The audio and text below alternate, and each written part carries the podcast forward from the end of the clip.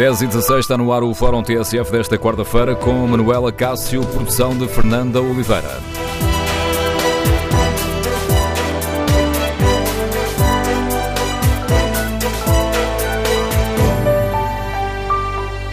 Bom dia. No Fórum TSF de hoje queremos ouvir a sua opinião sobre uh, os problemas nas urgências dos hospitais. Têm-se vivido nos últimos uh, tempos situações caóticas, como têm denunciado médicos e enfermeiros? Ou os problemas têm sido pontuais, como argumenta o Primeiro-Ministro? Queremos ouvir a sua opinião, saber que diagnóstico traça. O número de telefone do Fórum é o 808-202-173. 808-202-173. 173. Se preferir participar no debate online, pode escrever a sua opinião no Facebook da TSF ou na página da TSF na internet. Perguntamos em tsf.pt no inquérito que fazemos diariamente. Perguntamos hoje se as urgências hospitalares estão a responder de forma adequada às exigências. Ora, os primeiros resultados dão uma larga vantagem ou não. 78% dos ouvintes que já responderam ao inquérito consideram que as urgências dos hospitais não estão a responder às exigências. Nos últimos dias têm sucedido as denúncias de situações caóticas, foram divulgadas fotografias dos hospitais de Faro, de Guimarães, também de Gaia, que nos mostram macas amontoadas nas urgências, nos corredores, eh, macas quase coladas nas salas dos hospitais. Ainda ontem o Jornal de Notícias revelou que os hospitais estão a ter dificuldades em aplicar os planos de contingência para a gripe, que passam por reforçar o número de camas e a contratação de profissionais porque os planos estão traçados há muito, mas o Ministério das Finanças demora a dar as autorizações necessárias para o aumento de despesa. O Jornal Notícias, que até fez manchete com este tema, refere especificamente os hospitais de Gaia, de Aveiro, Estarreja, de Faro, mas acrescenta que há mais casos no país. Os problemas nas urgências, sobretudo por causa da epidemia de gripe, ehm, estes problemas marcaram o debate de ontem no Parlamento, com acusações à direita e à esquerda e com críticas à falta do necessário investimento na saúde. Durante esse debate parlamentar, António Costa admitiu que uh, há momentos de pico onde há situações de ruptura, mas acrescentou que a percepção da realidade não se pode confundir com a realidade. Por isso pedimos uh, ajuda dos uh, nossos ouvintes, pedimos a sua ajuda para nos ajudar a perceber, afinal, qual é a realidade. O que é que se está a passar nas urgências dos hospitais? Estão a responder de forma adequada uh, ao aumento da procura? Os doentes estão a receber os cuidados a que têm direito?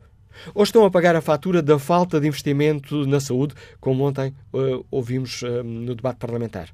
Queremos ouvir a sua opinião. O número de telefone do Fórum é 808-202-173. 808-202-173. Bom dia, doutora Graça Freitas. Bem-vindo ao Fórum TSF.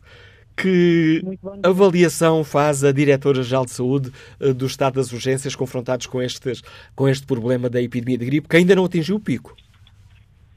É, bom dia a todos. Relativamente ao pico, é muito difícil nós sabermos se atingimos ou não, porque a gripe evolui por uma onda, essa onda tem uma subida, atinge um pico e depois começa a descer. E nós só sabemos que atingimos o pico quando começamos a descer. Portanto, as semanas mais críticas só se conhecem a posteriori. Por exemplo, na Zona Norte é provável que até já se tenha atingido, porque a atividade gripal na Zona Norte é mais intensa que no resto do país, começou mais cedo a epidemia e os dados uh, têm sido crescentes ao longo das semanas.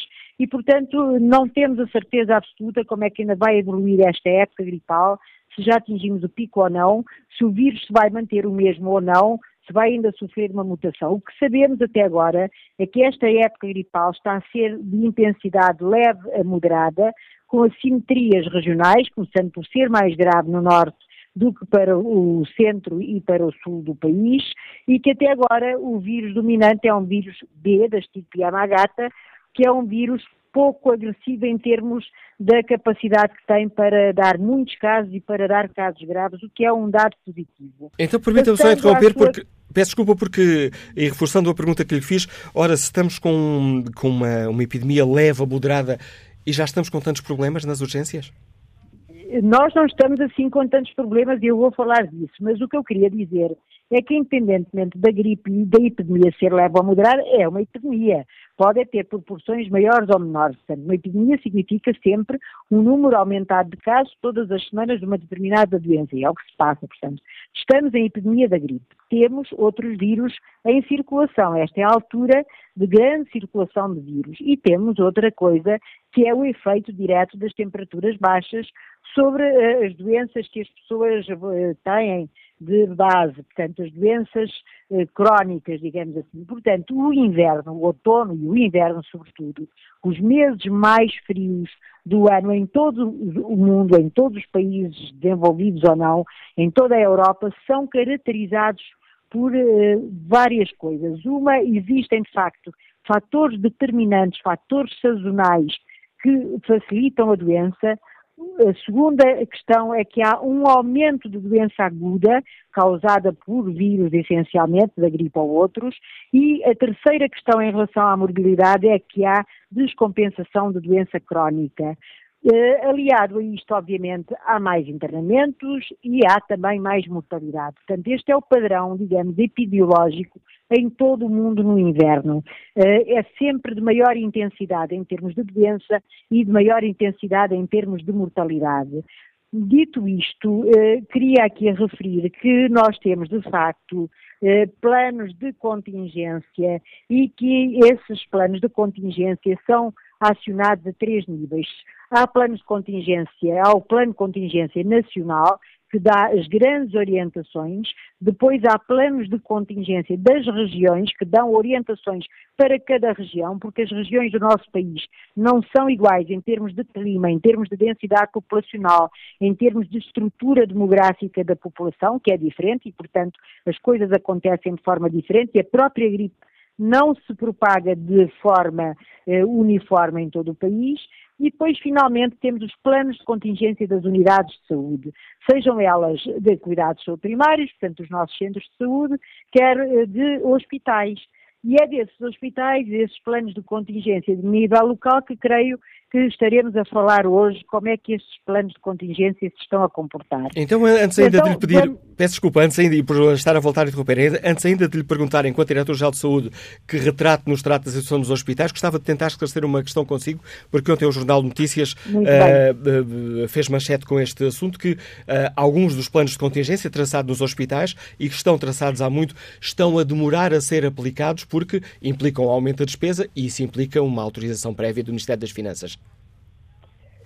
Uh, isso pode acontecer pontualmente, de qualquer maneira, as questões dos planos de contingência têm a ver com dois níveis, têm a ver com um nível de reforços de pessoal, de aumento de, da capacidade de camas, por exemplo, de aumento de horários, por exemplo, mas também tem muito a ver como cada, o, cada unidade hospitalar ou unidade de cuidados primários se organiza ou se reorganiza para dar esta resposta. E, portanto, pontualmente poderá haver restrições desse nível que apontou, mas essa não é a regra. E, portanto, eu gostava muito de falar, de facto, do que se está a passar em termos gerais do nosso país. Vamos, então a, esse, vamos então a esse retrato geral, doutora Graça Freitas. Muito bem. Em termos gerais, o que se verifica, e vamos começar por falar dos hospitais e depois falaremos dos cuidados primários, dos centros de saúde, o que se verifica, como se verifica todos os invernos, volto a dizer, todos os invernos, eh, verifica-se um aumento da procura eh, em hospitais, em, em, em, cuidados eh, de urgência hospitalares. Isso é o normal. Eu tenho aqui a evolução deste ano da procura dessas urgências e essa evolução é sobreponível à do ano passado, portanto é semelhante a curva da procura do ano passado é um bocadinho mais abrupta da que foi há dois anos e é um bocadinho menos intensa da que foi uh, há três épocas atrás. Portanto, há estas pequenas variações sazonais, mas de qualquer maneira a procura de urgências hospitalares de facto é maior nesta altura do ano e é isso que se está a verificar. Também verificamos que a proporção dessa procura que é provocada diretamente por síndrome gripal ou por sintomas da gripe, se quiser, em hospital, em urgência hospitalar, não está a ser crescente de forma dramática. Tem tido uma estabilidade com pequenos picos, o que quer dizer que o que está a aumentar a pressão a nível dos hospitais serão os outros fatores para além da gripe e provavelmente a gripe, além de ter uma intensidade leve a moderada, poderá estar a ser tratada ou em autocuidado em casa ou em, em, centros de saúde. A nível hospitalar, o número de urgências diárias ultrapassa em todo o país 100 mil por dia. Há dias em, em que há mais carga e mais procura, há dias em que há menos. E em relação ao número de pessoas, que é muito importante, que procuram uma urgência e que depois necessitam de um internamento, está prevista uma expansão de camas em todo o Serviço Nacional de Saúde que ronda uh, as, as 1.700 camas. E até à data já foram abertas 1.240, o que significa uma taxa, enfim, de ocupação destas camas suplementares, porque são camas a mais, de 63%. Portanto, em termos de, de camas, eh, ainda há capacidade dos hospitais dentro dos próprios hospitais internarem doentes. Também queria aqui referir que os hospitais, dentro do seu plano de contingência, têm eh, projetado, se atingirem a sua capacidade máxima de internamento, de poder reencaminhar doentes para outros hospitais do Serviço Nacional de Saúde, para o setor privado, para o setor social. Portanto, ainda há aqui vários escalões da resposta. E, portanto, eh, pontualmente, em determinados dias, em determinados hospitais, sim, eh, existirão problemas, concentram-se mais pessoas em determinadas horas e em determinados dias e, como digo, em determinados hospitais e não podemos negar que poderá haver um atraso no atendimento. Em relação à qualidade do atendimento, e em relação, sobretudo, aos doentes mais graves, essa qualidade, estou eh, certa, estou em crer que se mantém. Agora, em relação aos centros de saúde, o que é que os nossos centros de saúde estão a fazer? E antes dos centros de saúde, o centro de contacto, o SNS 24, que é 808 24 24, estão a procurar distribuir esta necessidade que as pessoas têm de procurar cuidados no inverno. E a linha de contacto faz uma pequena triagem eh, bem feita por profissionais treinados e algumas pessoas têm indicação de ficar em casa. E essas pessoas que têm indicação de ficar em casa, eh, alimentando-se bem, hidratando-se, aquecendo, tomando um antipirético, paracetamol, por exemplo, em qualquer altura que piorem, voltam a contactar o centro de contacto e são reencaminhados e reorientados novamente. Este centro de contacto depois analisa pessoas já com alguma patologia, com alguma gravidade, mas ainda não muito grave, e encaminha-as para centros de saúde. E até transmite aos utentes, e muito bem, quais são os centros de saúde que estão abertos, estão em horário alargado, equipas alargadas, consultas não programadas alargadas e, portanto, há aqui uma faixa da população que pode ir aos centros de saúde e que, felizmente, começa a ir aos centros de saúde nestas circunstâncias. Depois, há, de facto, as pessoas que necessitam de uma urgência hospitalar, e aqui duas situações. Uma em que podem procurar a urgência hospitalar, enfim, com alguma calma, e outros, obviamente, pela sua situação de doença, necessitam de ir através do 112 e imediato para uma urgência. Portanto, esta eh, disciplina de todos, dos cidadãos e dos serviços, em encaminhar e ser tratado de acordo com a gravidade dos seus sintomas, é muito importante, porque quanto mais pessoas ficarem autocuidado porque podem, porque a sua doença não requer outro tipo de, de cuidados, autocuidado ou cuidados familiares e informais. Eh, quanto mais pessoas forem aos centros de saúde, os horários alargados, com as equipas alargadas, obviamente no final da linha, que são as urgências, eh, teremos menos pressão, sendo que, volto a dizer, essa pressão existe de facto porque estamos na altura do ano em que mais uh, a população procura, precisa e procura cuidados de, de saúde. E Sim. queria aqui deixar essa, essa mensagem. Salientada essa questão e, e, essa mensagem pedagógica sobre a forma como cada um de nós deve agir se, se ficar doente, neste caso com gripe, uh, vou existe, pegando aqui nas palavras do Primeiro-Ministro ontem no Parlamento, que avaliação faz a, a doutora Graça Freitas? A percepção, estamos por vezes, temos visto nos últimos dias eh, fotografias de urgências hospitalares com as macas amontoadas nos corredores, salas completamente apinhadas de macas, nas urgências onde não deveriam estar essas macas, por exemplo. Estaremos a correr o risco de. A, expressão do Primeiro-Ministro é estamos a confundir a percepção da realidade com a própria realidade. É, é evidente que nós só estamos a ver os casos mais dramáticos e os piores. E esses casos, eu já disse que podem acontecer e acontecem, porque as fotografias não creio que sejam forjadas, e portanto, mas acontecem pontualmente e acontecem em algumas unidades de saúde. O que nós não podemos fazer é uma generalização ou uma extrapolação. De, e mesmo nessas unidades, eu tenho também acompanhado muito atentamente as notícias, esses fenómenos ocorrem em determinados dias e em determinados períodos, sendo que depois, no dia seguinte, com as mesmas características de clima, com as mesmas características de vírus, a procura pode ser uh, inferior e os serviços voltam a regularizar-se. Portanto, aqui há que distinguir dois fenómenos completamente diferentes, que são as situações eh, pontuais, é que em determinados dias, determinadas unidades de saúde poderão ter uma procura maior e uma capacidade de resposta menor e, portanto, mais acumulação, e isso eh, não se pode extrapolar para todo o país, em como lhe digo, do ponto de vista epidemiológico, a situação não é dramática e do ponto de vista da resposta dos cuidados de saúde nunca terá sido tão boa, porque de facto os planos neste momento estão feitos em todas as unidades de saúde e todas se prepararam para antecipadamente prever uma resposta e capacidade de expansão. Eh, portanto, o normal é que as coisas corram bem. Eh, de vez em quando, em determinados dias e em determinados pontos, a procura é maior e mais concentrada, e nesses dias, obviamente, as unidades de saúde podem ter mais dificuldades em dar resposta. Eu estou em querer, aos anos que já participo nestes, nestes planos de contingência, que de cada ano, em cada ano as coisas melhoram e que este ano as coisas estão, de facto, do ponto de vista da resposta hospitalar e da resposta dos centros de saúde, melhor do que nos outros anos. E queria aqui eh, deixar essa palavra de confiança aos portugueses e fazer também o apelo para, antes de se dirigirem espontaneamente a uma urgência, contactarem de facto o SNS 24, que eu repito é 808 24 24 24, para obter uma resposta e um encaminhamento seja o mais adequado à sua situação de saúde. Porque quanto menos pessoas e, e, concentradas no tempo forem de facto a uma urgência, melhor são atendidos aqueles que realmente precisam de uma urgência hospitalar. Dito isto, não quer dizer que os portugueses não tenham, obviamente, direito aos melhores cuidados de saúde possíveis. Agora, essas linhas de contacto, os médicos assistentes, as enfermeiras de família, portanto, podem orientar as pessoas para o melhor sítio em função da gravidade dos seus sintomas e nesse melhor sítio serão bem atendidos e mais rapidamente. E se houver este equilíbrio na, na, na, procura, haverá certamente um equilíbrio na resposta. E, portanto, há aqui um balanço entre a procura e a resposta, e são estes dois fatores que pesam muito: como é que as pessoas se dirigem aos serviços e como é que os serviços têm capacidade de responder.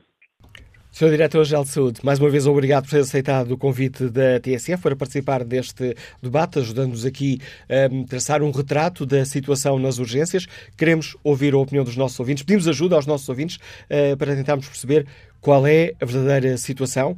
Podemos falar em situações de caos nas urgências, muito por causa da epidemia de, de gripe, ou apenas de alguns problemas eh, pontuais, alguns eh, picos que depois causaram casos de ruptura, como ontem argumentou o Primeiro-Ministro. Queremos ouvir a sua opinião, o seu diagnóstico. Queremos ouvir o seu testemunho. Nos ajuda a perceber, afinal, qual é a situação nas urgências dos, dos hospitais. Os doentes estão a receber os cuidados a que têm direito? Estão a pagar a fatura da falta de investimento na saúde? Acusação que ontem foi feita no Parlamento. Queremos ouvir a sua opinião. Número de telefone do Fórum 808-202-173. 808-202-173. Vamos ao encontro de Pedro Aragão, gestor de Ganos do Porto. Bom dia. Muito bom dia, Manuel Cássio, bom dia ao Fórum. Eu estive com alguma atenção a ouvir os últimos relatos e, de facto, eh, a minha intervenção é a primeira e agradeço pelo facto de me, me estarem a dar essa oportunidade. Eu estou a falar porque, facto, do Porto, e eu há uma semana estive na cidade, e, é, e talvez a segunda vez na minha vida, eu tenho 55 anos, que recorri a uma urgência de um centro hospitalar, e estamos a falar do Hospital São João, que é um hospital central no Porto, uh, e de facto a melhor forma dos responsáveis políticos e responsáveis da área da saúde terem a percepção dos planos de contingência e do que estão a falar é de facto irem ao terreno e verificar naquilo que se passa. Como disse, eu fui hospitalizado de urgência, tive que chamar uma ambulância porque tive umas dores brutais, veio-se constatar que era uma cólica renal e uh, entrei na urgência do Hospital São João às três da manhã e de facto aquilo que detectei é aquilo que presenciei o caldo instalado na, na urgência. De tal forma que só quem não quiser ver a urgência do Hospital São João do Porto, eu estive das três da manhã até à uma e meia da tarde, porque estavam dois médicos séniores e os restantes são recém-licenciados em medicina que estão a aprender aquilo que os dois médicos numa urgência hospitalar de um hospital central estavam a fazer. Portanto, isto é a realidade. Agora, quem quiser falar em planos de contingências, surtos gripais e o que seja, pois evidentemente que vão conseguir sempre encontrar uma desculpa para aquilo que acontece. Os problemas que existem na saúde são problemas que existem há muitos anos. O grande problema é que os responsáveis não vão ao terreno. E foi necessário, de facto, haver as redes sociais, e neste caso, aquilo que foi divulgado por profissionais da saúde, que divulgaram no Facebook aquilo que aconteceu no Hospital de Faro, para, felizmente, e no caso da TSF, dou-vos parabéns, terem intervido e terem promovido este debate. Porque, caso contrário, as coisas dizem sempre, os políticos dizem sempre, que são pontuais. Isto aconteceu com os incêndios no verão e viu-se o que é que aconteceu. Portanto, não há programação, não há planificação e deixem-se histórias, porque estamos a falar de planos de investimentos que esta senhora acabou agora de dizer, que são muito bons e estão a ser cumpridos, não é aceitável que um hospital central, numa noite, dois dias de semana, tenha dois médicos séniores a atender centenas de pessoas. Eu estou-lhe a falar aquilo que vi, centenas de pessoas. Eu posso dizer que eu passei da pulseira amarela para a pulseira laranja, porque eu estava farto de me queixar, de estar à espera. Estive cerca de 10 horas na urgência e, felizmente, fui bem atendido pelos profissionais de saúde que lá estavam. Mas isto não está em causa os profissionais de saúde, está em causa é aquelas pessoas que são responsáveis pela planificação e a programação daquilo que estão a fazer. Era só. Muito obrigado pela oportunidade. Muito bom dia. Eu é que agradeço ter eh, partilhado connosco esse seu caso, que nos ajuda a perceber, na prática, como estão as coisas nas urgências. É esse o apelo, o pedido de ajuda que fazemos aos nossos ouvintes, para além do discurso político ao que vamos assistindo. Queremos ouvir o testemunho e a opinião dos nossos ouvintes para percebermos, de facto, qual é a situação nas urgências. Bom dia, Vitor Cabral, empresário, está em Lisboa. Bem-vindo a este debate. Eh, muito obrigado, bom dia ao fórum. E este amigo já me disse, já disse parte do, do que eu queria dizer. Em todo o caso, sempre acrescento que a gente vai, por exemplo, ao Hospital da Almada e, e o que é que vê? Vê de facto confusão. Não há dúvida nenhuma que, que há muita confusão nestes momentos e isso não é assim tão pontual. E se é pontual, nós sabemos em que alturas é que acontecem estas pontualidades. Portanto, havia que prever as situações.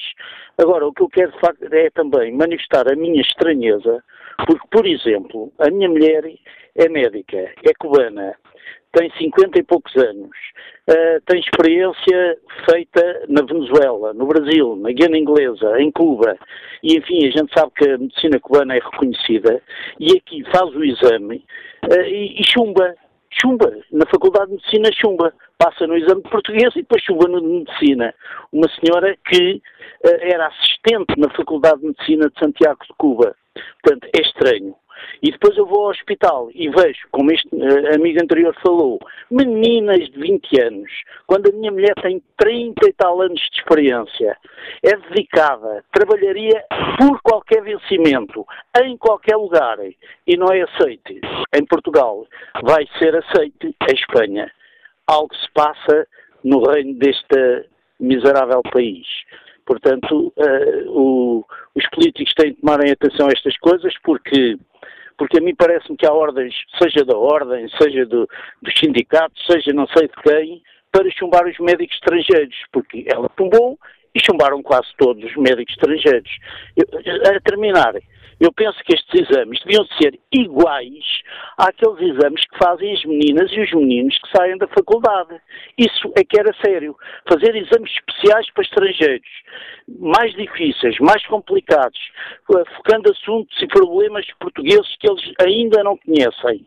É, é mesmo vontade de, de arrasarem. Ora, há que aproveitarem o, o, este pecúlio porque os médicos chegam a Portugal a custo zero e deviam ser aproveitados. Muito obrigado e muito bom dia. O apelo que nos deixa Vítor Cabral não é concretamente este o tema do fórum, mas as coisas vão todas lá conduzir. A falta de meios nos uh, hospitais, também a falta de médicos nas urgências.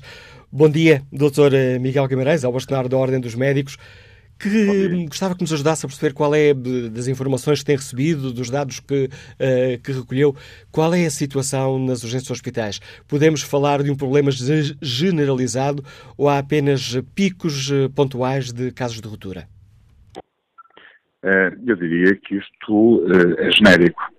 isto é, como o Sr. Manuel Campos, que interveio há pouco, disse, esta questão da gripe, que nem sequer está no pico, estamos ainda, enfim, no início, revela mais aquilo que são as fragilidades que atualmente existem no Serviço Nacional de Saúde do que propriamente as questões relacionadas ainda com a gripe porque essas questões da gripe vão saltar mais tarde, quando de facto o pico for mesmo a sério e eh, muitos milhares de pessoas eh, apanharem a gripe. Eh, portanto, há deficiências no Serviço Nacional de Saúde, elas são conhecidas, a Ordem dos Médicos tem falado muito delas, eh, não só a nível de capital humano, eh, mas também eh, a nível daquilo que são os equipamentos, as estruturas físicas, os dispositivos, e portanto as pessoas acabam por estar a trabalhar, todos os profissionais de saúde, em condições que não são exatamente as condições eh, que deveriam ter para darem uma resposta adequada àquilo que são as necessidades eh, dos nossos cidadãos eh, e, portanto, vão fazendo aquilo que podem. Eh, trabalham eh, muitas vezes em condições difíceis, trabalham em número limitado, número inferior àquilo que deveria ser para dar a capacidade de resposta adequada e, e portanto, acabam por fazer eh, muito mais do que aquilo que deveriam fazer em condições difíceis, que leva muitas vezes uh, os profissionais de saúde a entrarem em, em exaustão eh, naquilo que se costuma designar por síndrome de burnout. Aliás, o síndrome de burnout tem uma incidência muito maior a nível dos profissionais de saúde do que noutros profissionais quaisquer. E isto não deve ser por acaso. Uma situação generalizada de problemas eh, por falta de meios e falta de investimento no Serviço Nacional de Saúde. Sim, a falta de investimento é o ponto central, porque eh, a partir do momento em que não há investimento, é difícil corrigir as situações. Uh, repare, nós falamos desta questão do serviço de urgência há, há, há muitos anos. Há muitos anos. É? Todos os anos acontece a mesma coisa. No verão, uh, o Hospital Faro fica em situação muito difícil para conseguir responder àquilo que é a necessidade da população. No inverno surge a questão da gripe e outras questões que vão sendo mais ou menos conhecidas. E o serviço de urgência fica sempre numa situação uh, difícil para ter capacidade de resposta. E nós falamos nisto sempre. Mas não há organização e planeamento, porquê? Não há organização e planeamento porque isto implica investimento. Mesmo os próprios planos de contingência que estão definidos pela Direção-Geral de Saúde, que implicavam, obviamente, algum investimento, seja em termos da abertura das camas que são necessárias eventualmente até mais camas que aquelas que foram previstas, seja também na contratação dos profissionais de saúde necessários para eh, vigiarem e tratarem eh, desses, desses doentes que ficarem nessas camas, eh, foram atrasados. Atrasados uma semana, duas semanas. Ainda existem hospitais que não têm os, os planos de contingência ativados. Tudo porquê? Por causa do investimento. Nós precisámos de fazer uma grande reforma a nível daquilo que é o atendimento urgente. Já falamos nisto há anos. A Ordem dos Médicos já se mostrou disponível ao Ministério da Saúde para encetar esta reforma. Agora, é preciso investir. Não há reforma sem investimento. Já e o Estado está interessado em investir? No, o Estado não está interessado em investir. O Estado apostou tudo naquilo que é o Ministério das Finanças.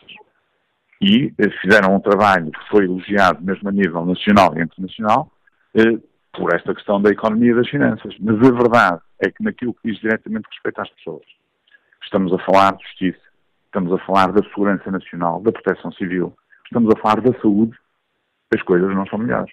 Bem pelo contrário. E, portanto, é obrigatório neste momento começar de facto a investir nestas áreas. Aliás, a própria mensagem do Sr. Presidente da República de final de ano eh, vai um bocado nesse sentido. E isto é, é mais uma chamada de atenção, que eu espero que este Governo leve isto a sério. E, de resto, o. Manuel Campos disse outra coisa importante. Quando eh, o Governo vem dizer que nada se passa eh, relativamente uh, aos hospitais, que são situações pontuais, não são situações pontuais.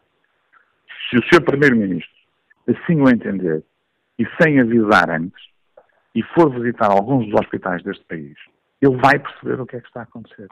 E é bom que seja ele, porque já não vale a pena que seja o Ministro da Saúde, nem mesmo o Ministro das Finanças. É bom que seja o principal responsável pelo Governo a fazer isso.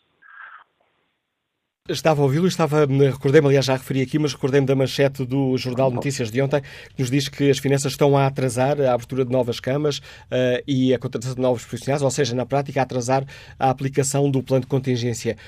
Tem conhecimento desta situação, Sr. Bastonário? Sim, várias situações foram conhecidas, por exemplo, o Hospital de Gaia, ainda ontem eu citei.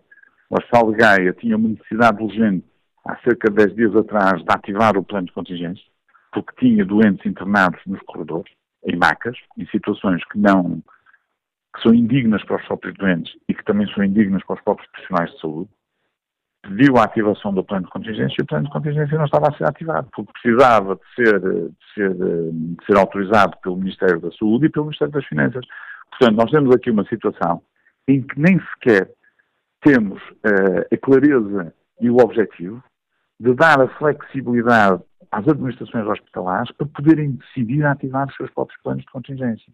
Porque isso tem que funcionar assim, os hospitais não estão todos na mesma onda, não estão todos iguais. Há hospitais que estão piores, há hospitais que estão um bocadinho melhores. E, portanto, os hospitais que têm necessidade de ativar os seus planos devem poder fazê-lo de forma autónoma. Têm que dar autonomia às direções dos hospitais para resolverem os problemas que estão a ter nas suas urgências. Se não o derem, se não lhes derem a hipótese de contratar as pessoas que necessitam, de abrirem mais camas para poderem tirar os doentes dos corredores dos serviços de urgência, que não é nada digno para os doentes ficarem lá internados. Nós vamos continuar a atrasar tudo em nome da poupança. Mas é uma poupança que sai caro à saúde dos portugueses.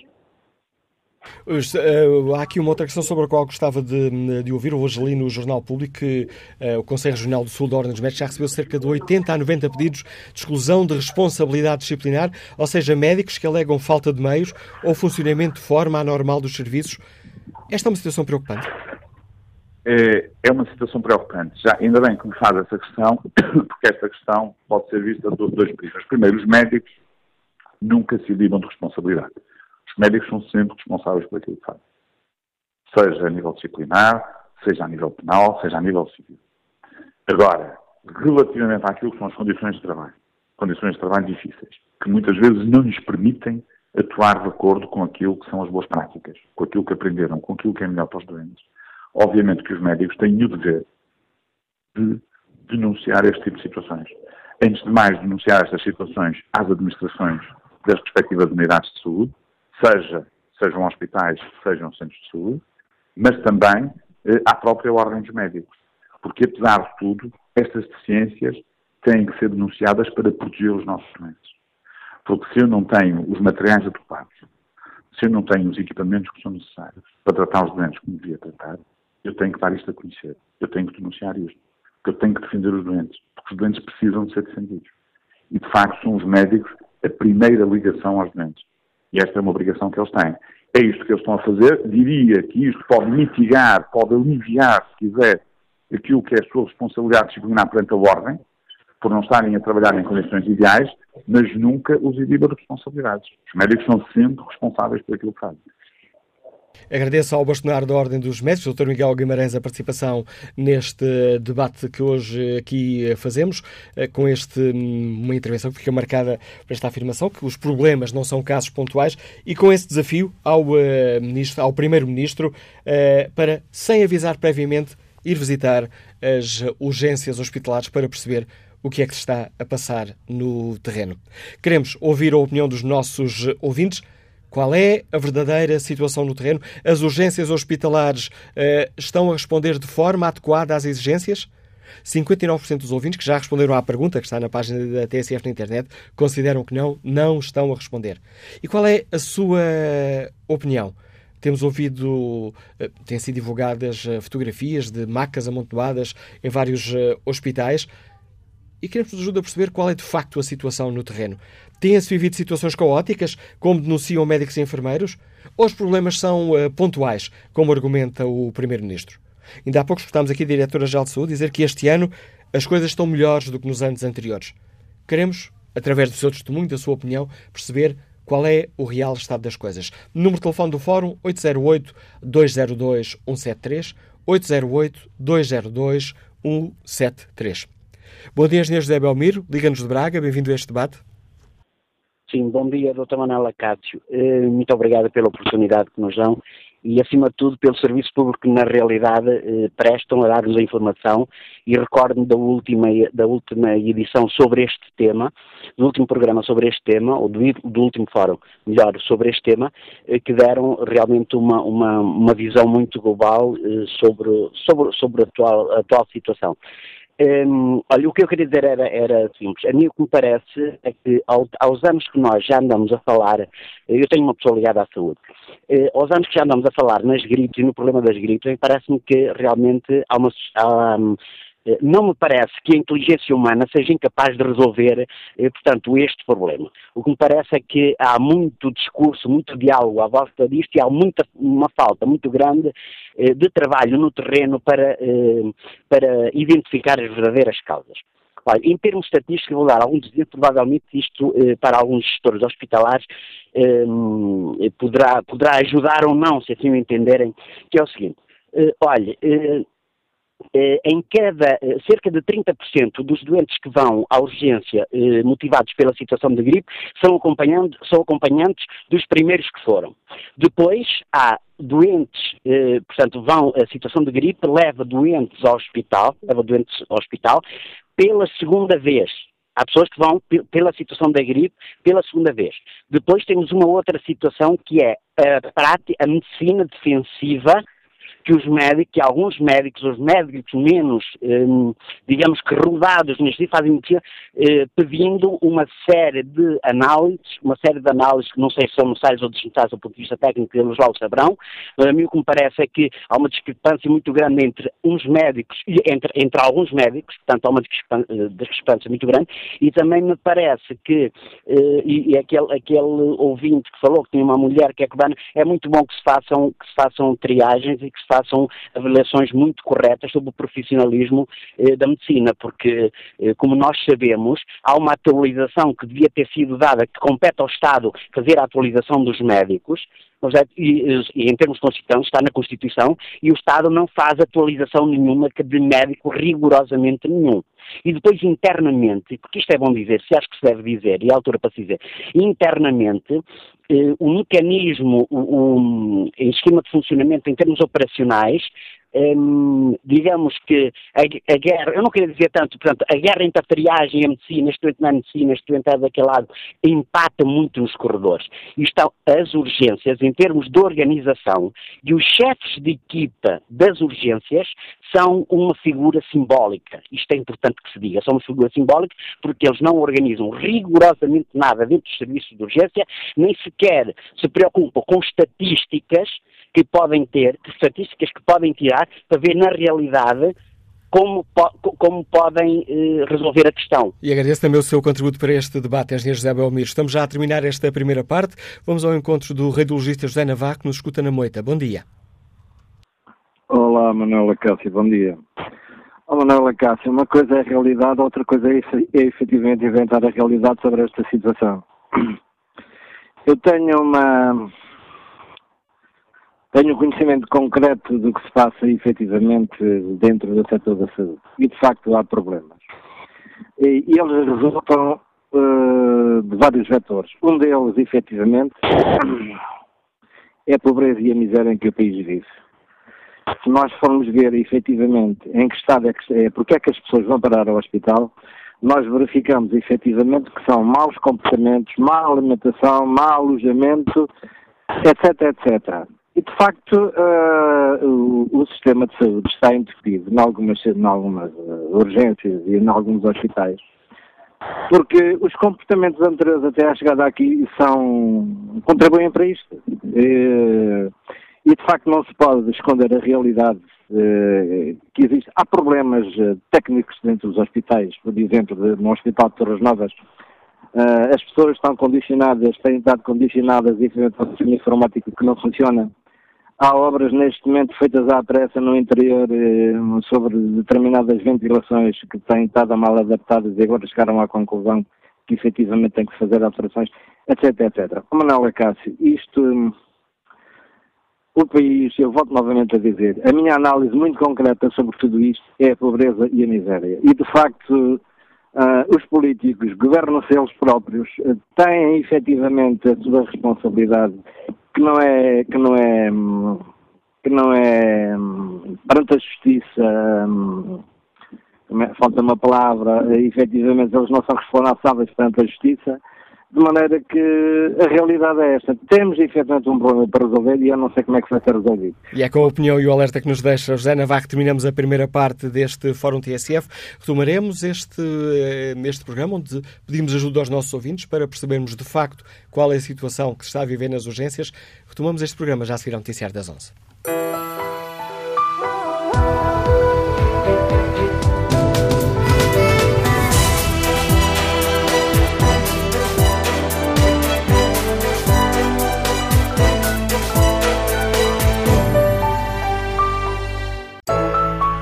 11 da manhã, 10 minutos, na TSF Fórum, segunda parte. A edição é de Manuela Cássio e a produção de Fernanda Oliveira.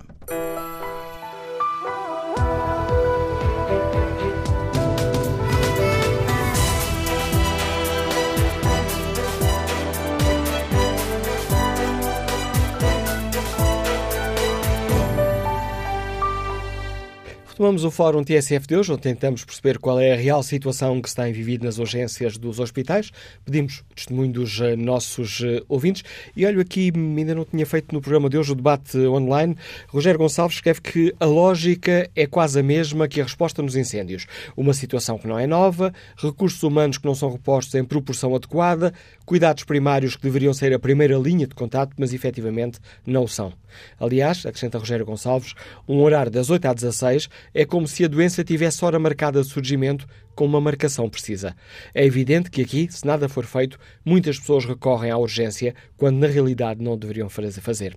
Para além da, da linha SNS 24, deveria haver um serviço de funcionamento sazonal equipas de saúde com enfermeiros para uma visitação domiciliária de resposta rápida. Renato Vieira dá-nos um caso concreto, explica que em Leiria, no Hospital eh, Leiria Pombal, é o caos no serviço de urgência. Parece um hospital em estado de sítio. Culpa deste governo? Pergunta Renato Vieira. Não, sempre foi assim aqui com outros governos. Mas acho estranho é nunca haver reportagem neste hospital. Escondem a vergonha com que são tratadas as pessoas? Pergunta Renato Vieira. Quanto ao inquérito que está na página da TSF na internet, as urgências hospitalares estão a responder de forma adequada às urgências. 56% dos ouvintes que já responderam consideram que não, não estão a responder de forma adequada. Bom dia, enfermeira Ana Rita Cavaco. Bem-vinda ao Fórum TSF, é bastonária da Ordem dos eh, Enfermeiros. Como é que avalia a atual situação? São apenas casos pontuais ou podemos falar de problemas generalizados nas urgências? Bom dia, muito obrigada. Bom dia a todos os que nos estão a ouvir. Infelizmente não são casos pontuais. Uh, a Ordem, nos últimos dois anos, eu só estou bastonária desde 2016, tem-se deparado com estas situações por todo o país. É verdade que não é uma situação nova a situação de ruptura das urgências, porque também não é uma situação nova a ruptura do Serviço Nacional de Saúde nos últimos anos, sobretudo, eu diria, nos últimos 10, Uh, Desinvestiu-se muito, a nossa saúde está subfinanciada e isso mesmo foi reconhecido o ano passado pelo Presidente da República, quando se juntou às ordens profissionais num apelo para haver um reforço do orçamento para a saúde, apelo esse que foi ignorado. Uh, agora, o que me espanta é, nós sabemos que temos um problema que estamos a desinvestir no Serviço Nacional de Saúde. Preferimos porque sabemos que estas alturas vão chegar, enviar os doentes para o privado, gastando mais dinheiro. E já agora aproveito para fazer um apelo, questionem o Sr. Ministro da Saúde quanto é que ele está a gastar, porque seguramente é mais do que investir no Serviço Nacional de Saúde e quem é que interessa fazer isto. E essa situação de leiria nós comprovamos já várias vezes, não foi só este ano, é uma situação similar à de Faro. Eu não digo igual porque as pessoas não são as mesmas. Evidentemente o espaço é parecido, mas não é igual. Mas nós confirmamos porque vimos pelos nossos olhos, eu estive lá uh, nesse hospital e confirmei que havia dois enfermeiros, três enfermeiros para 60, 70, 80 pessoas que estavam infelizmente amontoadas uh, em macas dentro de um espaço muito pequeno. A minha pergunta é: toda a gente sabe que isto acontece, vamos andar sucessivos anos a lamentar os picos da ruptura do SNS e a fazer de conta que nada se passa? Os partidos conseguiram fazer um acordo para, para, a lei do financiamento e não conseguem fazer um acordo, um pacto de regime para o Serviço Nacional de Saúde? Ou queremos mesmo um Serviço Nacional de Saúde só para pobres? Olhando para, para a situação e para as denúncias que foram feitas, nomeadamente no Hospital de Faro, depois de Guimarães, a senhora bastonária fez um apelo a enfermeiros de todo o país para hum, seguir o exemplo dos, eh, dos colegas eh, de Faro e denunciarem a situação. Por que é que sentiu a necessidade de fazer este apelo a uma denúncia pública? Porque, sabe, eu sou enfermeira há 20 anos e as pessoas criticam muito porque é que só nos últimos dois anos é que se ouve falar destas situações pela boca da Ordem dos Enfermeiros. Eu não posso responder pela Ordem antes dos últimos dois anos, mas posso responder por aquilo que fiz nos últimos 20. E aquilo que fiz foi sempre aquilo que eu estou a apelar aos colegas, aos familiares, às pessoas para fazerem.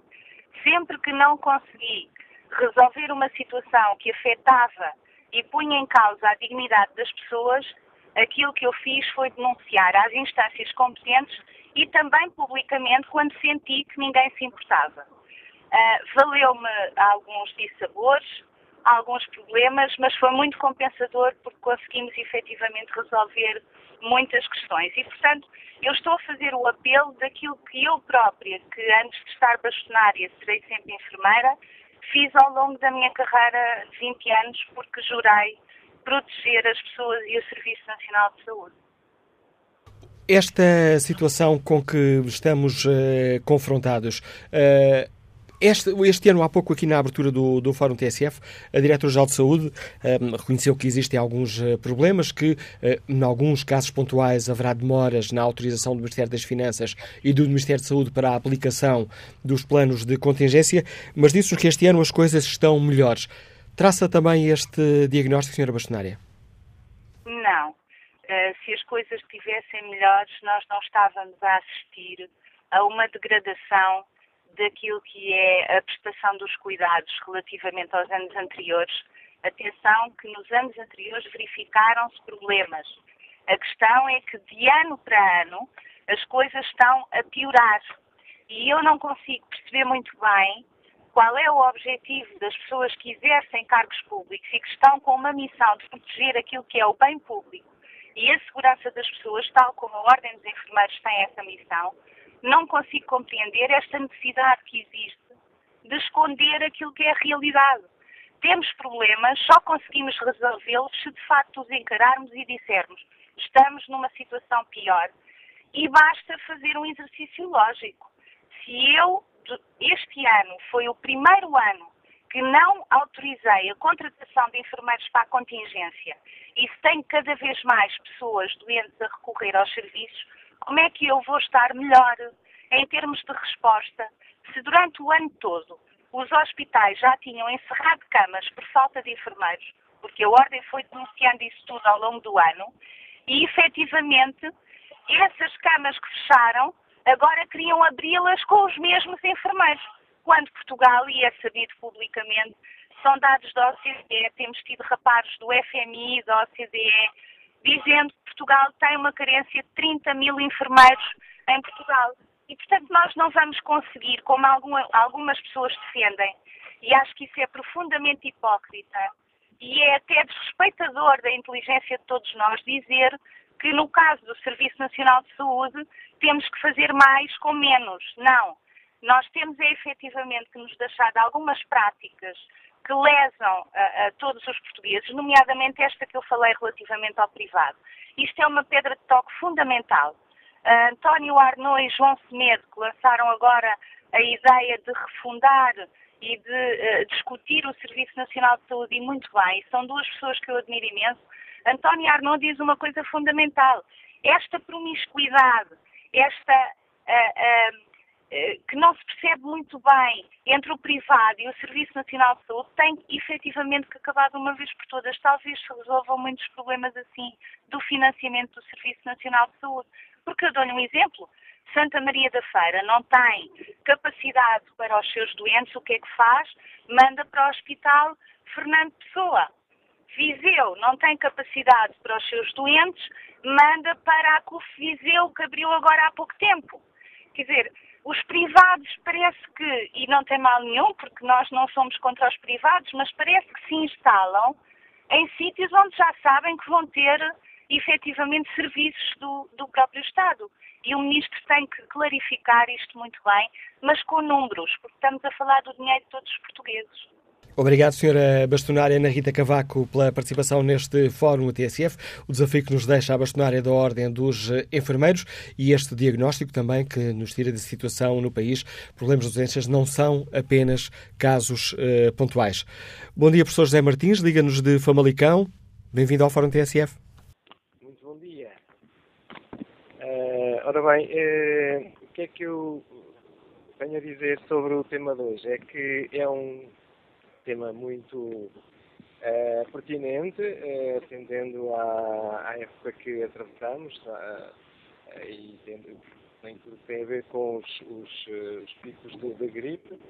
é uma questão que impõe que, que, que, não haja uma taxa de, de doentes regular, o que exige da parte dos gestores uma, uma atenção muito, muito elevada para poderem eh, socorrer estes picos de, de procura nos hospitais. Uh, isto implica que haja uma, uma, uma dedicação de todos os intervenientes, desde, desde os gestores até aos profissionais de saúde, que devem, devem também eh, fazer tudo para, para serem bons profissionais e, e até responder com alguma elasticidade a estes picos de procura, para que haja um sistema sustentável eh, e para que os doentes sejam vistos uh, uh, por uma, pela primeira vez e submetidos e objeto de um bom diagnóstico para não irem mais duas ou três vezes ao, ao hospital, ou ao mesmo médico, ou outro, eh, ocupando, ocupando o tempo desses profissionais. Eh, é uma questão eh, de elevado, elevado interesse porque, e, e relevância porque tem acontecido, e já foi referido por, por ouvintes anteriores, que os diagnósticos, por vezes, são mal feitos, feitos por médicos muito novos, são recém, recém e, e sucede que eh, tem sido, tem sido muita frequência, e conheço particularmente o caso do Hospital de, de Braga, em que os médicos eh, mais experientes foram, eh, saíram, saíram eh, ao abrigo de uma lei que foi criada, eh, não se sabe muito bem, ou pelo menos não há uma, uma explicação lógica para que isso tivesse acontecido, permitiram que se reformassem médicos ainda relativamente novos, com, com, com, com bastante experiência, no entanto, e foram, esses médicos foram substituídos por médicos muito jovens que, por sua vez, não têm a experiência necessária. E tem havido situações até de elevada perigosidade eh, em que há doentes que têm morrido por diagnósticos mal feitos. Agradeço também a sua participação no Fórum da TSF. José Martins, vamos agora escutar Gil Trigo, está aposentado e liga-nos de Santarém. Bom dia. Bom dia. Eh, venho relatar a, uma situação que se passa há pouco tempo. Na época natalícia tive que recorrer a uma urgência do hospital deste país. Eh, vi a ZAFA, vi trabalho, vi organização. Não sei se durou mais semana, porque estive num, num pico de crise, numa época destas, numa urgência. Uh, sei que decorreu, pareceu-me tudo normalmente. Gente com a ZAFA, uma trabalhadora e organizada tive que ficar internado e igualmente desde auxiliares enfermeiros a médicos numa rotina normal para ser razoável, agora nesse mesmo hospital, que é lamentável e neste país, nesta época, é, com todas as tecnologias, é que marcada uma, eh, uma consulta externa para ver as, consequências do, e daquilo que se poderia fazer uh, futuramente em relação ao meu caso, uh, já permite a todos os uh, utentes da mesma unidade hospitalar falha, avaria o sistema informativo. Não há consultas externas uh, a, a segunda diamante. Na sexta é marcação, passado uh, ter alta na sexta-feira, na sexta-feira seguinte marcada com oito dias a consulta, adiada para, para hoje, para quarta-feira, e adiada ontem para a próxima quarta-feira. Um caso concreto que nos traz Gil Trigger, agradeço a sua participação neste Fórum TSF. Bom dia, enfermeiro José Azevedo, ao Presidente do Sindicato dos Enfermeiros. Bem-vindo também a este debate para nos ajudar a perceber se estes problemas nas urgências têm sido relatados, são casos pontuais ou são casos generalizados. Qual é o seu diagnóstico, Sr. Enfermeiro? O meu diagnóstico é que estes problemas eh, resultam exatamente da desorganização dos serviços. Basta que haja um picozinho do que quer que seja para se refletirem logo no funcionamento dos serviços, porque eles estão a trabalhar já normalmente em serviços mínimos. Os enfermeiros que nós dispomos é, são tão enfim, suficientes para as necessidades que podemos dizer que praticamente eles estão permanentemente a prestar serviços mínimos. Assim sendo, é, há um pico de gripe, há um pico de qualquer coisa, como as margens de obra já são muito curtas, é evidente que o resultado não pode ser outro. Rebenta pelas costuras, como diz o povo, não é?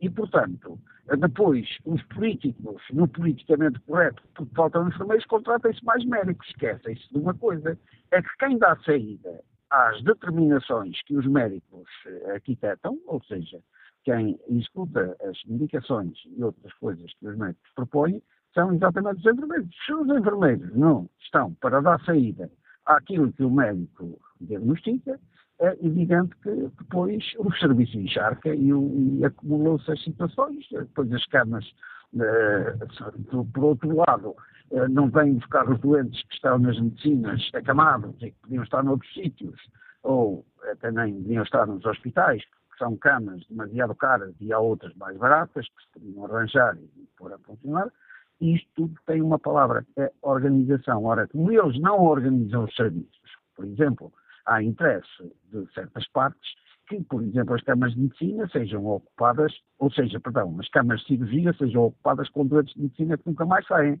E, portanto, depois, através das cirurgias, vêm os SIGICs, que são aquelas cirurgias que se fazem extra, extra plano, e, portanto, todas estas coisas resultam de uma palavra só, desorganização no Serviço Nacional de Saúde, porque a nossa dúvida hoje é se alguém o quer organizar.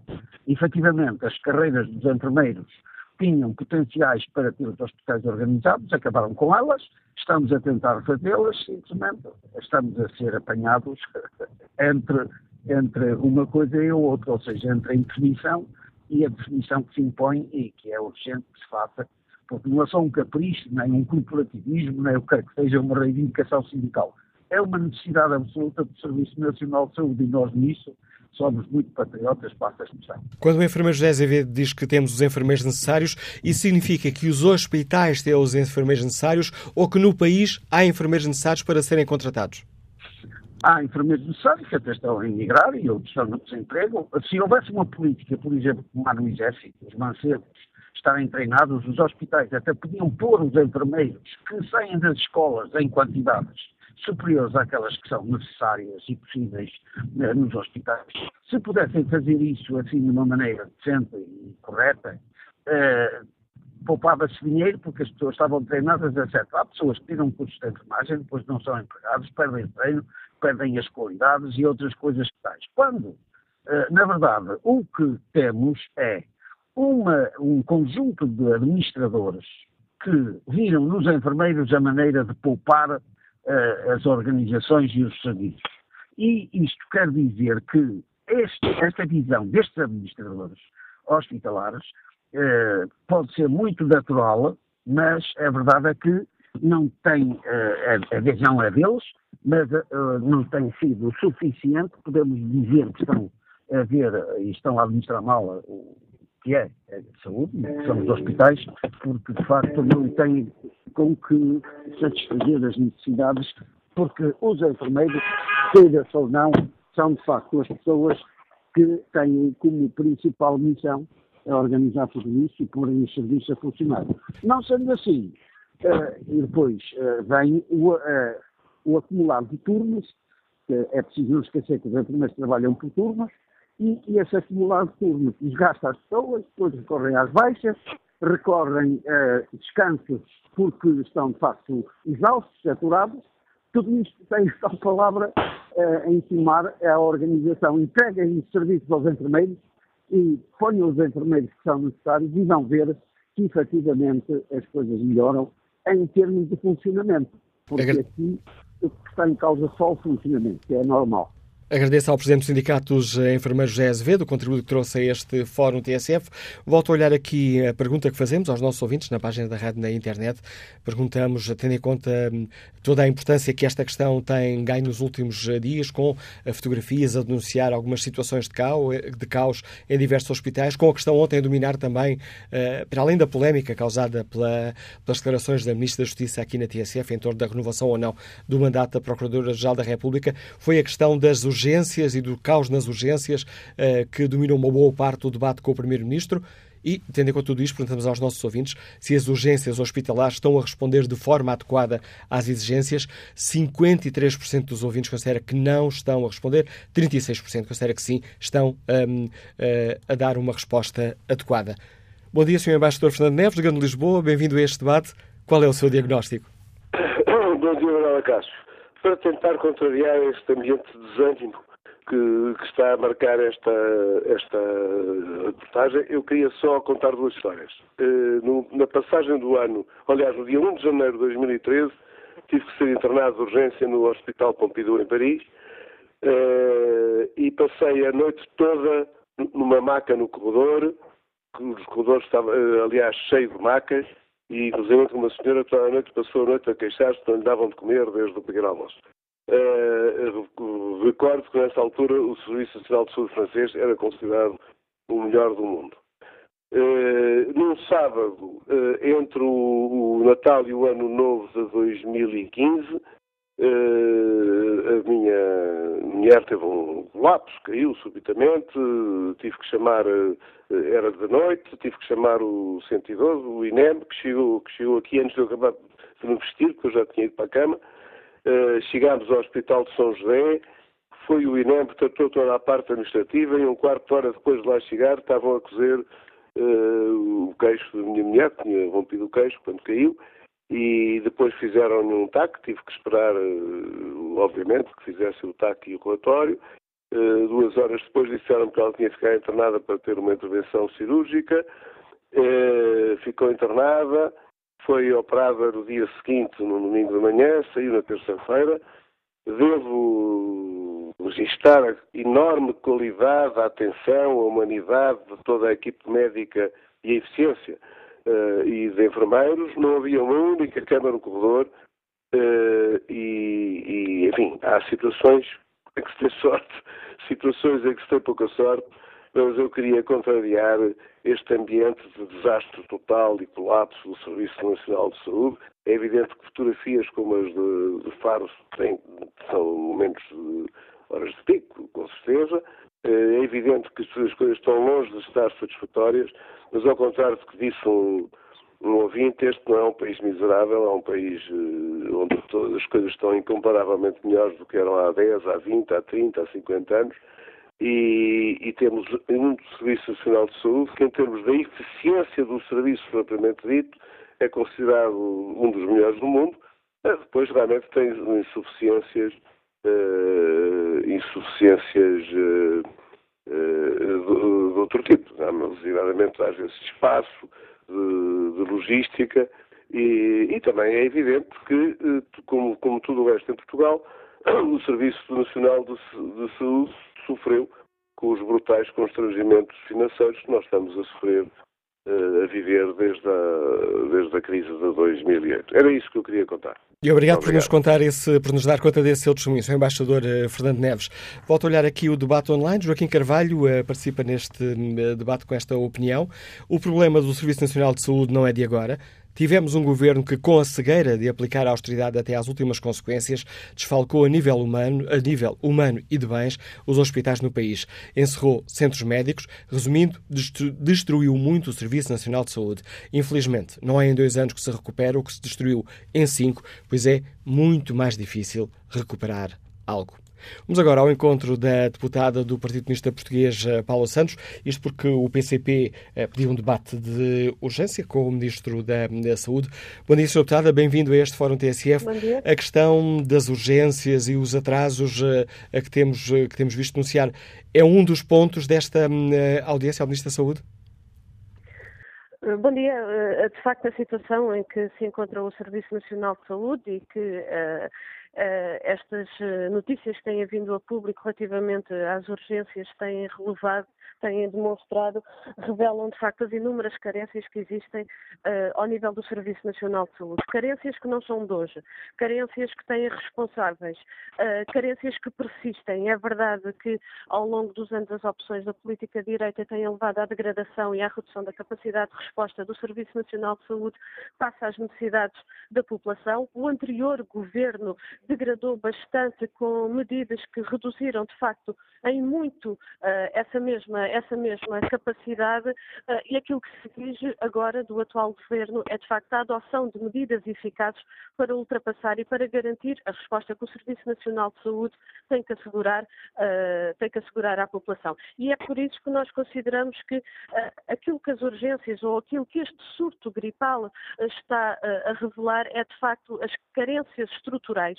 E nesse sentido, aquilo que nós consideramos que é urgente é de facto a adoção de um plano de emergência para responder aos problemas mais imediatos do Serviço Nacional de Saúde. Não um plano de emergência para responder às situações de emergência, de, de urgência que agora estão, das urgências que agora estão a colocar. Um plano de emergência que vá mais fundo uh, e que de facto vá ao encontro destes problemas principais que estão colocados em cima da mesa. Elevados tempos de espera, utentes que ainda não têm médico de família, uh, reforçar as unidades e serviços, quer ao nível dos cuidados de saúde primários, quer ao nível dos cuidados hospitalares, por fim à transferência de recursos públicos para uh, grandes grupos económicos do privado. E esse é um outro ponto do debate que, que agendámos para, para hoje e que terá a presença do Governo, é que insistir na opção das parcerias público-privadas uh, é uma má opção uh, e não é a opção que defende o Serviço Nacional de Saúde, porque aquilo que está a verificar é a transferência de elevados recursos públicos que já quase somam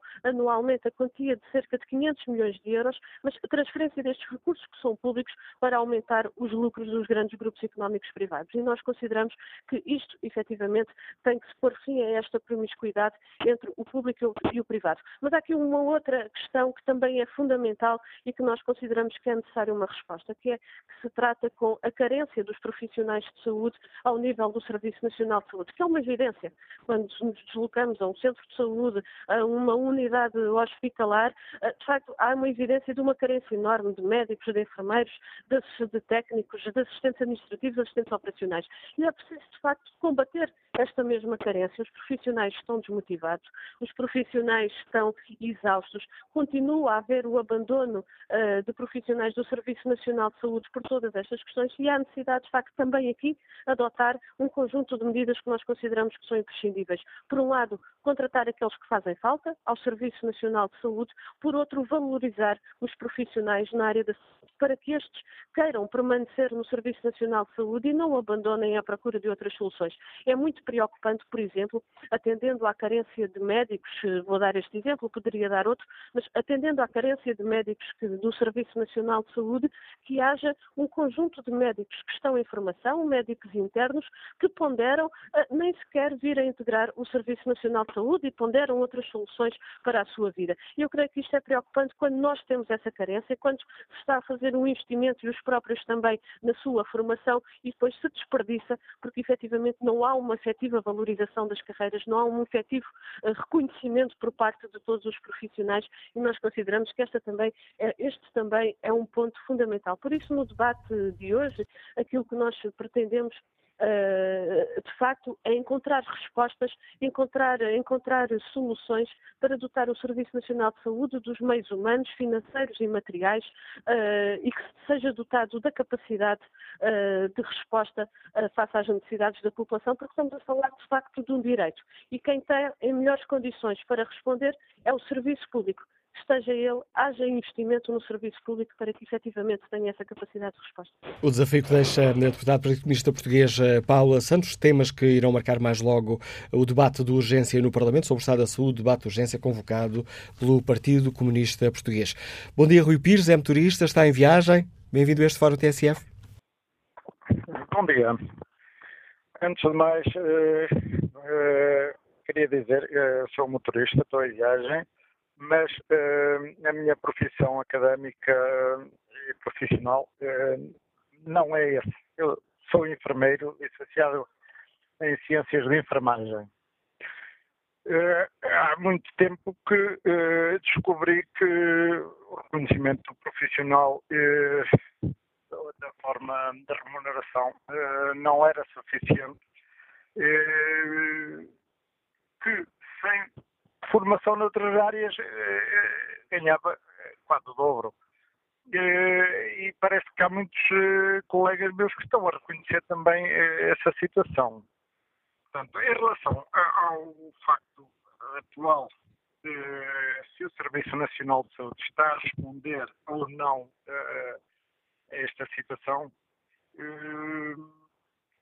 não responde, nem vai responder. Eh, não vai responder porquê. Porque realmente isto uh, são situações pontuais. É um pico.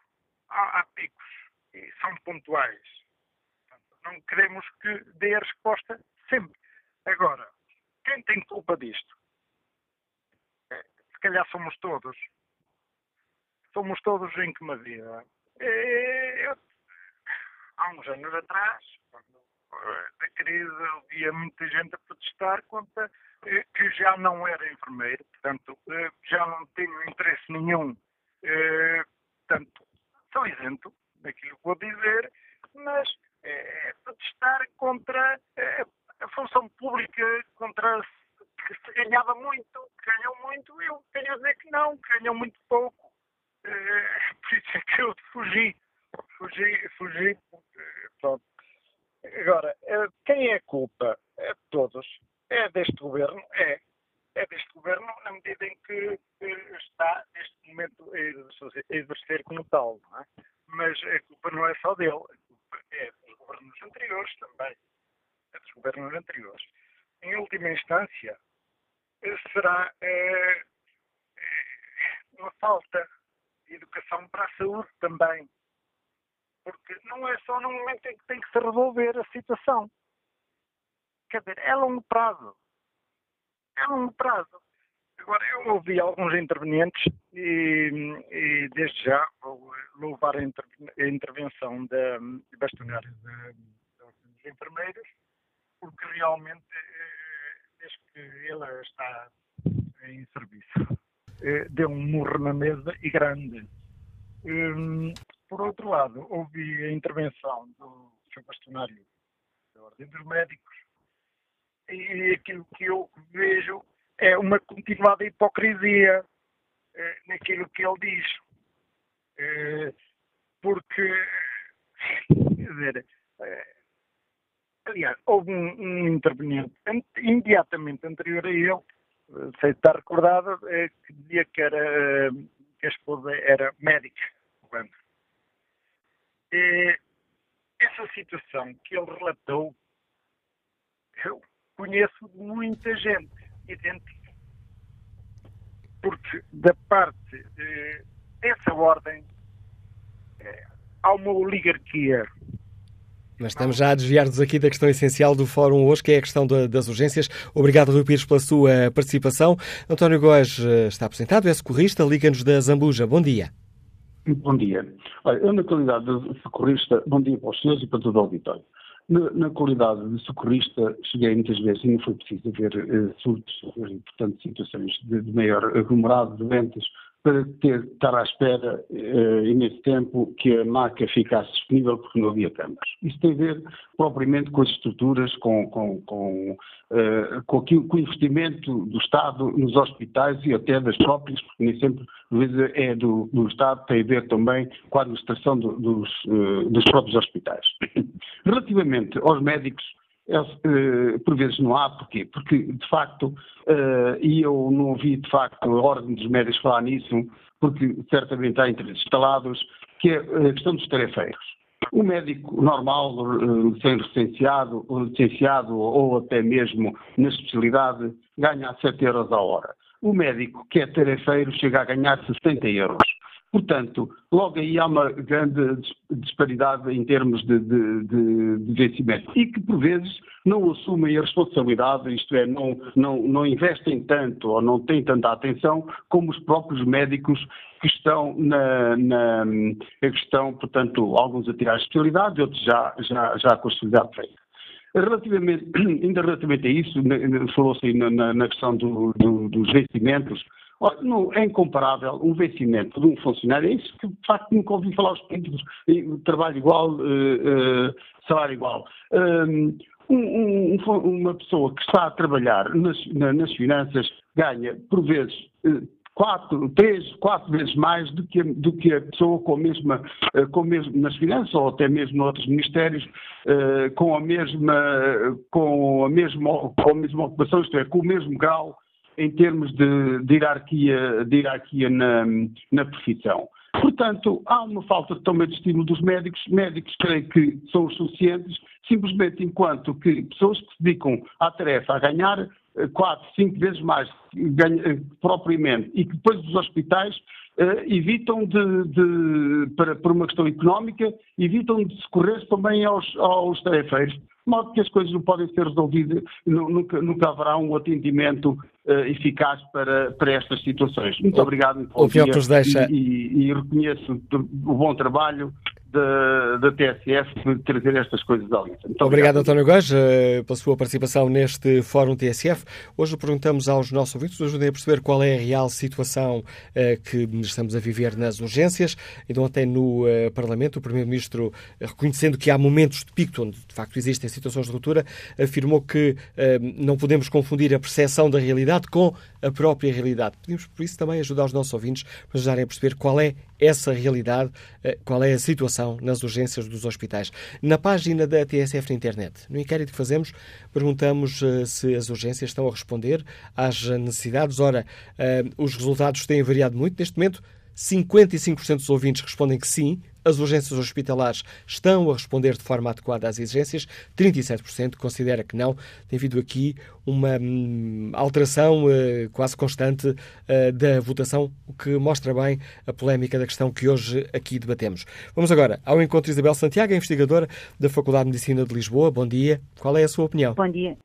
Bom dia, Manuel.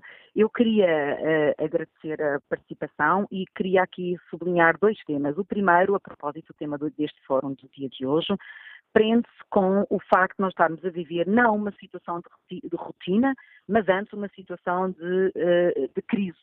Porque, uh, usando as palavras da doutora Graça Freitas, que ouvi no início deste fórum, nós temos dois cenários de alerta, que foram aqueles que ela, enquanto nova Diretora-Geral de Saúde, sensibilizou a população de um modo geral, sobretudo dando enfoque aos grupos de risco.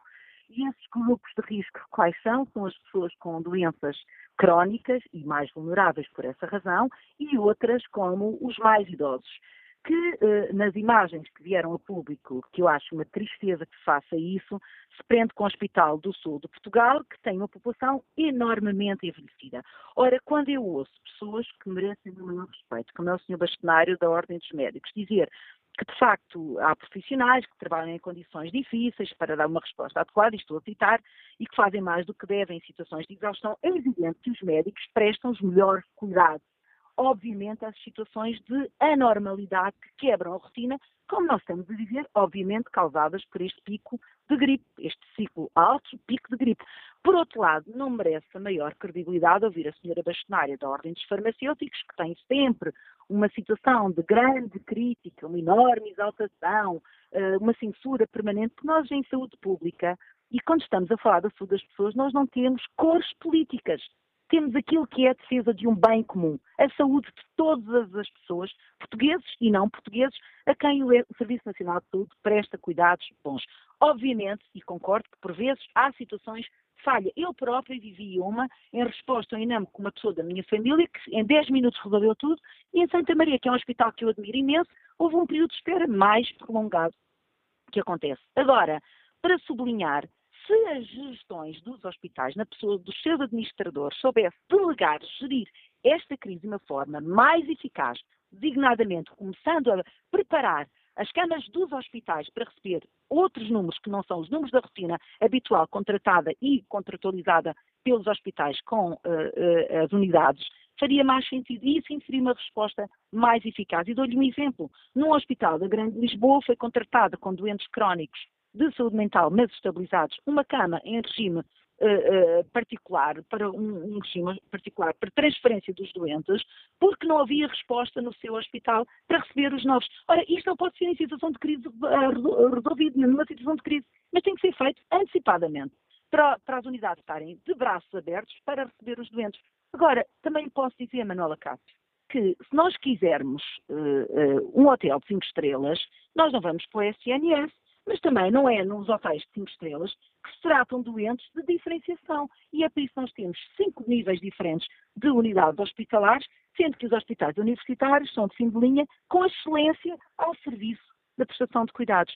Portanto, eu, eu considero que nós devemos ser construtivos, sempre.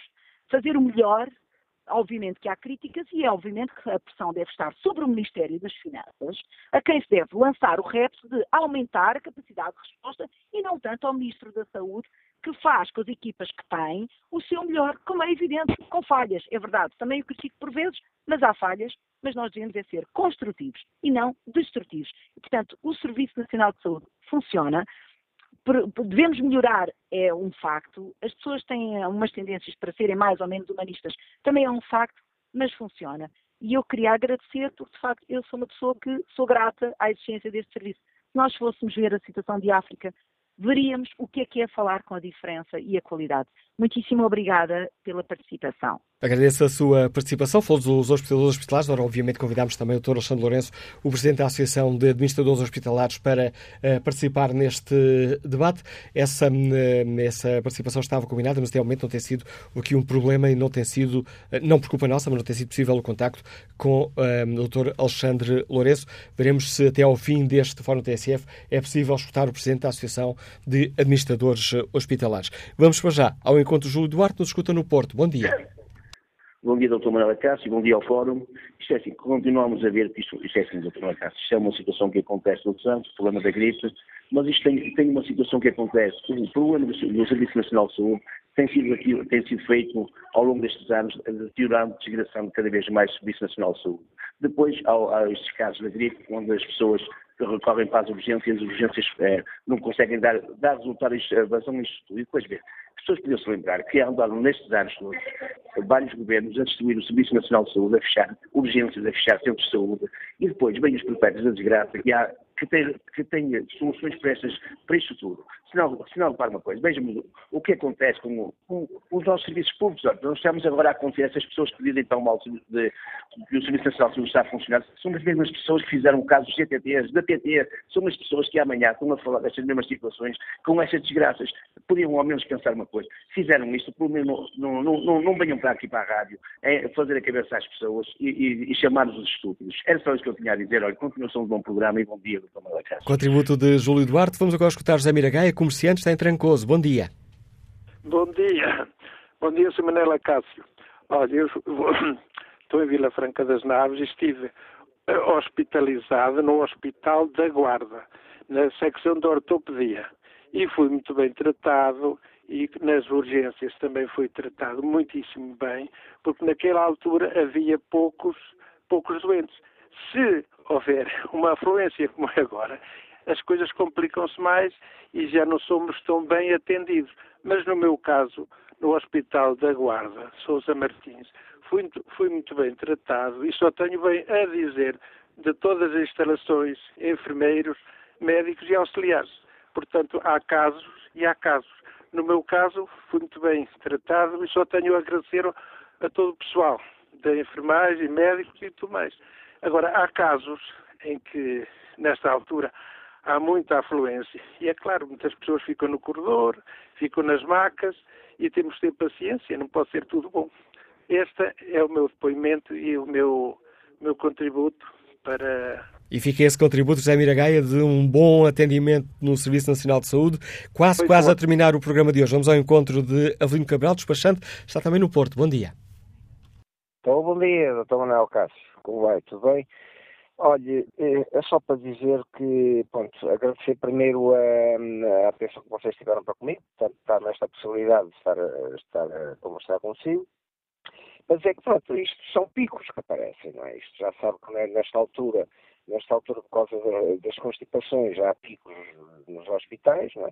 As pessoas também têm uma certa culpa, porque corre tudo para os hospitais quando há centros de saúde e isso tudo. Portanto, esses picos existem por culpa de das pessoas. Agora, quanto ao Serviço Nacional de Saúde, acho que o Serviço Nacional de Saúde é um bom serviço, embora tenha muitas falhas, não é? No caso, por exemplo, das, das operações e isso tudo. Eu vejo o meu caso, estou à espera de, de, de ser operado a uma catarata a um olho há 15 meses, que isto é inconcebível, isto, isto, portanto, no Serviço Nacional de Saúde a sério, não permite isso, não permitiria isso, não é? Mas, pronto, tirando isto, eh, temos que agradecer ao Serviço Nacional de Saúde. Temos agora o que é preciso é melhorá-lo. Melhorá-lo e muito. Eh, mas também digo, não é com as cativações que têm sido feitas, não é? Eh, está-se a tirar muito dinheiro ao Serviço Nacional de Saúde, que nós lá vamos, não é? Portanto, tem que se investir a sério, tem, com, o Serviço Nacional de Saúde tem que ter dinheiro para, para, poder, eh, para poder fazer, eh, portanto, para poder ocorrer nessas situações todas, não é? Portanto, não é com quantificações consecutivas que nós, lá vamos, não é? Só espero que, que nesta organização que vai haver do, do Serviço Nacional de Saúde haja mais dinheiro, senão nunca mais lá vamos. É? Portanto, é só isso que queria, que queria dizer. Um abraço a todos. E está lançado, esse, está lançado esse desafio, Avelino Cabral, e com esta opinião chegamos ao fim deste Fórum TSF, onde tentámos perceber, afinal, qual é a realidade do dia a dia nas urgências hospitalares.